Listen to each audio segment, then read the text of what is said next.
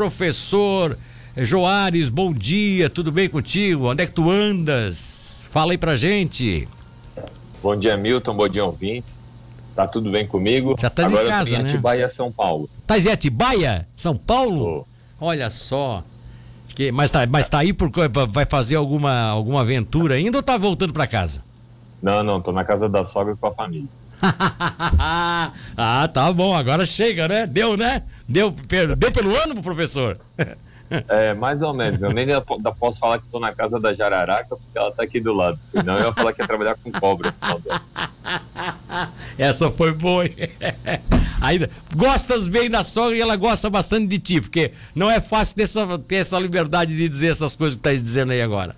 Não, não. Dona Rosiane aqui me, é, sempre me acolheu super bem, me adora, adora minha sogra. Só que posso brincar e esse é um prazer, né, Milton? A gente poder brincar com as pessoas mais velhas que a gente admira e respeita. É, exatamente. Esse, esse é o prazer de saber, poder brincar, né? Porque não é, ah, o cara não sabe brincar. Não, tem que saber se pode brincar também, né? Podendo brincar, ótimo. Isso que é o legal. Bom, mas vamos lá. Um pouco a aventura, né, da tua, da tua vida esse ano, conforme também tanto qual os outros anos. Mas esse foi um ano especial? Foi um ano diferente? Até porque 2020 foi meio carubroso, né? Com aquele negócio de, de pandemia, você quase que teve muitas das coisas que não puderam ser feitas, né? É, esse ano voltou o trabalho, né? Vários lugares, lugares diferentes até. E agora, final do ano, eu não consegui duas semanas participar do programa, porque eu estava na divisa com a Bolívia e de repente deu tempestade, caiu a antena e acabou o nosso contato. É, eu O contato imaginei. que a gente poderia ter era tinha que ir até uma vila. E quando eu falo uma vila, é uma vila como era Itabirubá há 50 anos atrás, É, né? onde as pessoas só, só tinha uma meia dúzia de casas e era mas tinha internet por energia elétrica solar e com só que era por é, banco de dados, então não podia mandar vídeo nem foto, só podia mandar mensagem. Ah, então esse ano foi foi diferente assim. E legal, Milton, porque nesse local que eu fui trabalhar foi o local onde fizeram a primeira captura de onça no início dos anos 80. Na verdade, entre 77, mi- final dos anos 70, entre 77 e 78, foi o primeiro projeto de conservação de onça pintada do mundo. Eu Hum. fui no mesmo local agora para fazer captura de onça. Olha só, então, e, e- vocês conseguiram. Tu mandasse algumas imagens para nós, é, inclusive de uma, de, uma, de uma onça com filhote, que foi lá numa. numa eu tô lembrado agora, ela foi numa armadilha daquela, parece que cheirou, cheirou, parece que deve, de- deve ter dito pro filhote, sai daqui, porque aqui tem um perigo aqui. É, é, capturaram aquela É. onça, não? Então, aquela onça ela chegou num laço, ela desviou bem em cima, eu te mandei um vídeo. E no último dia eu cheguei lá, ela fez um cocô do lado da armadilha, literalmente ela cagou e andou para nós. Mas nós capturamos uma outra onça assim, uma onça macho chamado guató. Esse animal, guató é o nome da tribo indígena da região e ele representa, né, um pouco a, o pós-fogo, né, que essa foi uma das regiões mais queimadas do Pantanal. Então a gente foi lá e conseguiu capturar o animal e está fazendo agora o monitoramento. Agora, professor, é, por falar nisso, já que tu tocasse no fogo aí, esse ano, apesar de que ele voltou a acontecer, mas foi menor do que no ano passado, a, o, o caso, a área atingida pelo fogo e ao menos os prejuízos com relação à fauna foi menor do que no ano passado?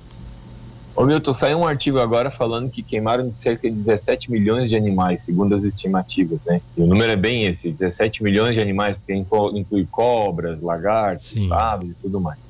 Esse ano queimou menos animais, mas algumas áreas foram bastante agredidas, né? Eu, quando estava trabalhando na região mais central do Pantanal, eu te mandei o vídeo, compartilhei as imagens, e lá queimou bastante, com bastante prejuízo. Então, houve uma rotação. Mas quem é do interior, Milton, sabe que cada ano tem que queimar uma área diferente do pasto, tem que fazer o controle e o manejo, porque senão no outro ano pega bastante. Então, o Pantanal, de uma forma, digamos, um pouco natural, ele está fazendo essa rotação. E o que a gente espera né, é que as áreas que não pegaram fogo, 2019, 2020, 2021, peguem um fogo de uma forma mais agressiva em 2022, de que é o, o padrão. Então, por isso que está se planejando fazer a, o controle. E outra, né, Milton? O Pantanal se preparou dessa vez. É, as brigadas de incêndio foram muito mais atuantes, né? O, tanto o poder público quanto o poder privado, e quando eu falo poder privado, eu falo também das ONGs, elas prepararam o que eles chamam de Brigada Pantanal. Então, isso ajudou bastante a ter menos incêndios, principalmente com menos perda na parte das pessoas, né? e das casas e tudo mais. Então eu vou te fazer uma pergunta que eu acho que é, é, é, bem lógica, né? No sentido assim, vocês já têm uma previsão, você mesmo colocou, de que as áreas que não foram queimadas no ano 2019, 2020, 2021, elas, elas ganham uma densidade maior é, de vegetação agora e elas vão acabar sendo vítimas de queimadas em 2022, 2023. Isso é uma coisa natural, uma ordem natural. Existe uma rotatividade de áreas que são queimadas para ter para fazer esse manejo. Agora, é, não dá para evitar, por exemplo, nas áreas que você já sabe que fatalmente se incendiarão no ano que vem, no outro ano, não dá para evitar de, de, ter uma perda menor da fauna, é, expulsando esses animais dali, é, botando brigadas que possam também é, fazer os animais saírem daquelas áreas mais, mais densas de, de vegetação? Ou isso é impossível? Ô Milton, tirar o animal dali, eu vou colocar ele em outro lugar onde já tem o animal e vai dar briga, confusão, e às vezes a gente tem um animal com perda de vida por, por briga. Bah. Então o que, que, a gente, o que, que a gente tem que fazer? Agora começa a época da chuva, né? Então, como eu falei, não consegui conversar contigo porque estava chovendo muito. Sim. Então tem que aproveitar essa época agora, que tem época de raio e fogo natural, e fazer uma queima controlada. Ah, tá. Com isso os animais se afastam, né? Mas não precisa deixar a área. E o outro ponto que já é feito é fazer o acero. O que é um acero, para quem não entende? Passa com o trator cortando a grama, depois passa com o trator revirando a terra e fazendo com que tenha uma distância entre uma área hum. e outra para que o, polo, o fogo não pule. Só que isso são horas de trator, horas de tratorista e bastante diesel que é consumido. Então, assim, essas manobras são feitas para tentar minimizar, mas, Milton, na hora que o fogo chega com vontade e ele quer queimar, mas não tem acero, não tem é. a distância, não tem água que apague. Então, o negócio é fazer o trabalho. E as pessoas às vezes não entendem, né? Por que, que precisa de um trabalho constante? É para exatamente fazer essa manutenção das estradas, manutenção dos aceros e para fazer o controle e evitar o fogo. Então, esse ano foi mais um ano de aprendizado em relação ao fogo. Para mim, foi mais um ano de aprendizado que a onça é bem mais esperta do que eu, mas isso não precisa de muito para descobrir, né? E, e, e, mais um ano aprendendo a, a, lidar com a conservação e cada dia na, no mato é um dia de escola. Bom. Bom, na teoria do Charles Darwin, a gente teria, nesse caso, né, uma, uma progressão da, da, da raça em virtude até da readaptação dela. Você acha que essas onças estão começando a aprender o que, que é uma armadilha? É, elas detectam isso e, e pode estar tá se adequando a essa possibilidade de se é, afastarem? Seria assim, um pouquinho de inteligência para você dizer, não, para isso, aqui eu não vou botar mais a pata, porque uma vez eu botei e me prenderam aqui.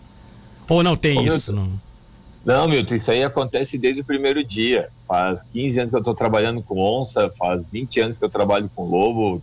Todo dia eles aprendem uma forma, eles têm uma forma diferente, isso é, é uma constante. É só que eu nunca contava, né? Eu ficava quieto, até de vergonha às vezes, né? Porque monta tudo lá, gasta tempo do caramba. Mas é que assim, eu acho que o Instagram, né, a internet e até mesmo o próprio programa aqui deu uma visibilidade. Mas uma coisa super legal, Milton, é que as pessoas começaram a torcer pelo pesquisador. Né? Antes as pessoas torciam só pela onça Sim. e agora a gente está mostrando um pouco do meu trabalho aqui, trabalho dos outros colegas também na internet. E as pessoas começaram a entender que o que a gente faz é por um bem maior. Então, as onças sempre foram mais espertas, elas sempre deram um jeito e agora a gente tem as pessoas vendo o nosso trabalho né? Então, queria agradecer bastante aos ouvintes da rádio que vão nas minhas redes sociais e me dão por que, que eu não estou na rádio hoje? Onde é que eu estou? O que está acontecendo? Estou te esperando aqui quinta-feira de manhã, rapaz. E, e, então, acho que eu vou cada vez mostrar um pouco mais aqui por esse canal e quem sabe as pessoas começam a torcer um pouco mais por mim. Tá, mas vamos, vamos torcer sem dúvida. Agora, para não fechar sem imagens, você nos encaminhou algumas imagens daqui, encaminhou uma interessante, uma tartaruga é, eu olhava assim, parece uma tartaruga marinha. É, é, é tartaruga, é caga do gigante. O que, que é esse bicho aí que você mandou aqui pra gente? Aqui que eu vou passar. O Maurício vai passar as imagens aí para nós. Vamos lá. So, são os jabutis que tem bastante nessa região da Curizal. E são bastante. A, a, onça pensa que é brinquedo e vários deles Não, Esse aqui, ó. Olha aí, olha aí o jabuti aí, ó. Que isso, cara? E alguns. Isso é um jabuti aí de uns 14 quilos, mais ou menos. Sim. E a gente ficava dirigindo lá na região. E o local que eu tô é meio que uma ilha, Milton. E é isso que é engraçado. É só na época da seca eles conseguem fazer deslocamento Ó, em grandes áreas. Esse aí é o maior. Esse aí é aquele mesmo da foto anterior, né? Olha só é. que jabutiga, mas isso, mas é isso aí, tá, ele tá grande desse, desse jeito, porque você bateu a foto próximo, ele realmente é é, é portentoso, assim? Não, não, ele é grande mesmo. Isso aí, como eu falei, isso aí tem de 10 a 12 quilos um bicho desse. 10 então, a é... 12 quilos? É. E você falou que a onça brinca com ele? Como é que, como é, que é essa história? A onça tenta comer, né? Ela vai enfiando o dente ali e ela não consegue deixar as marcas. Então a gente vira e mexe e vê tudo marcado com dente de onça. Olha só, mas ela não. Ele, ele, ele bota as patas e a cabeça para dentro e na, esse casco dele é intransponível? Exatamente, ele se esconde na casinha. Alguns não conseguem, né? A onça consegue quebrar o casco de acordo com a força, né? E do jeito que morde. Mas a maioria deles sobrevive e eles continuam lá, mas tudo marcado com dente de onça. Olha só que coisa interessante. O que, que é a natureza, né? Até o jabuti sofre com a onça, então? Que coisa danada. E a onça pensou, ah, esse bicho aqui é triste para comer, mas eu vou tentar. ah, não tem nada. É, é igual comer. É, como é que é? Semente de girassol, que o cara gasta mais tempo abrindo. Que Aqueles, sabe coquinho de butiá? Sim, sim, sim. Co... Aquela... É, coquinho de butiá, passava uma trabalheira. Pra... Oh, oh, as marcas do, do dente da onça aqui na, na, em cima do casco do jabuti, tu vê que coisa, né? E a gente lá ficava batendo, martelando, esmagava aquela massa branca lá, mas mesmo assim ficava lá entretido. É, é, é o coquinho de butiá da onça. Pois é, mas é interessante, aí você falou um assunto assim que eu, eu lembro agora, eu estava vendo esses dias aí um, um, documentário que eu não sei qual, onde é que era, qual é a região do Brasil, que tem um macaco que é especialista em quebrar uma, uma dessas, desses caroços, dessas, dessas, dessas sementes, né? Ele é, ele é especialista com pedra, ele pega uma pedra e fica batendo em cima da outra pedra até quebrar aquilo ali. Eu não, não me lembro agora qual é a região. Ô, Mil, tem um macaco prego na Serra da Capivara, ah, lugar tá. que eu já fui trabalhar. Ele é um dos poucos ah, é, animais do mundo que usa ferramenta. Por muito tempo foi determinado como uma característica humana para a ciência, Sim. uma explicação sobre a evolução. E eles comem um caroço, é tipo um butiá grande, ah. e jogam o, o, o, o coco fora. No outro ano, quando ele já resseca, eles voltam, pegam duas pedras e batem. Cada macaco leva quatro anos mais ou menos para aprender a quebrar o, o, o coquinho e só tem duas espécies de macaco que fazem isso: é o macaco prego nessa região da Serra da Capivara, no nordeste do Brasil, e os chimpanzés na África, que fazem o mesmo tipo de trabalho. Então, por isso que é tão relatado. E é um documentário muito bacana, mostrando como é que os animais aprendem. Exatamente, bacana mesmo. Professor, o que é que dá para deixar de mensagem final nesse. Ou você, ou você participa na semana que vem ainda com o pessoal aqui? Não, vai ficar Nossa, por aí em São Paulo, né? Semana não, semana que vem eu tô em casa já. Ah, tá em casa? Vou, vou. Eu vou tá passar tá de... ano novo em Itapirubá. Eu vou estar tá de férias, tá? De qualquer forma, o pessoal vai estar tá com o programa aqui, depois tu acerta com eles se tu entra ou não, qual é o horário que vocês entrariam, tá? De qualquer forma, comigo aqui no comando do programa, é, deixa a sua mensagem aí de Natal, que eu acho que isso é importante, né? Afinal de contas, você teve um ano aí cheio de descobertas também, o que, que, que as pessoas é, querem essa coisa diferente para o ano que vem, né? Ô Milton, eu só tenho a agradecer. Eu acho que a, a, audiência cada vez mais se mostrou acompanhando né, é, meu trabalho. E isso é uma coisa que eu não esperava. A gente sempre espera levar alguma coisa para a rádio, né? E cada vez mais a rádio me ensina. É, isso também tem se mostrado quando eu vou dar entrevista e a pessoa, nossa, Jorge, consegue falar na frente das câmeras? E eu sempre fui meio travado, então eu só tenho a agradecer isso tudo e te agradecer em especial por sempre ter conduzido e ajudado eu a, a desinibir, falar e ter aberto um espaço, Milton, que é tão difícil, né? É a gente falar de conservação de uma forma ponderada. As pessoas sempre esperam um radicalismo, né? Um lado A ou lado B, e a rádio tem proposto sempre essa questão de eu poder argumentar, falar, e sem ter que tomar lado, e sim deixando o ouvinte, né? Tomar a decisão. E eu tenho ficado bastante contente pelo retorno. Então, galera que quiser ir me acompanhando lá nas redes sociais, mandar comentário, mandar dica de, de palpite para o programa, é sempre bem-vindo. Então eu queria desejar a todos vocês aí um feliz Natal, um ótimo ano novo. Né, virada de ano para mim vai ser lá em Itapirubá com a família, mas que cada um é, se reserve um pouco, porque a variante Ômicron tá batendo na porta e ela não vem para brincar. Tá certo. Agora só me diz uma coisa rapidinho aí. É as tuas redes sociais, tu é, basta botar Joares Mais Júnior que aparece em todas, né? É, o Instagram é arroba mais, é, mais Joares, que é o que mais. Arroba mexe, mais é... Joares, arroba mais Joares. Tá. E, e pelo Facebook é Joares Mai e eu tô lá firme e forte com o Palanque do Breve. Um, um abraço para ti, querido. Bom final, bom final de, de, de, de, ano aí e bom Natal com a família, né? Aproveita aí porque não é fácil você conseguir passar uma ceia de Natal no lado da Jararaca. Fica tranquilo, tá? Valeu. Um abraço a todos. Um abraço, tá aí, portanto, o Joares.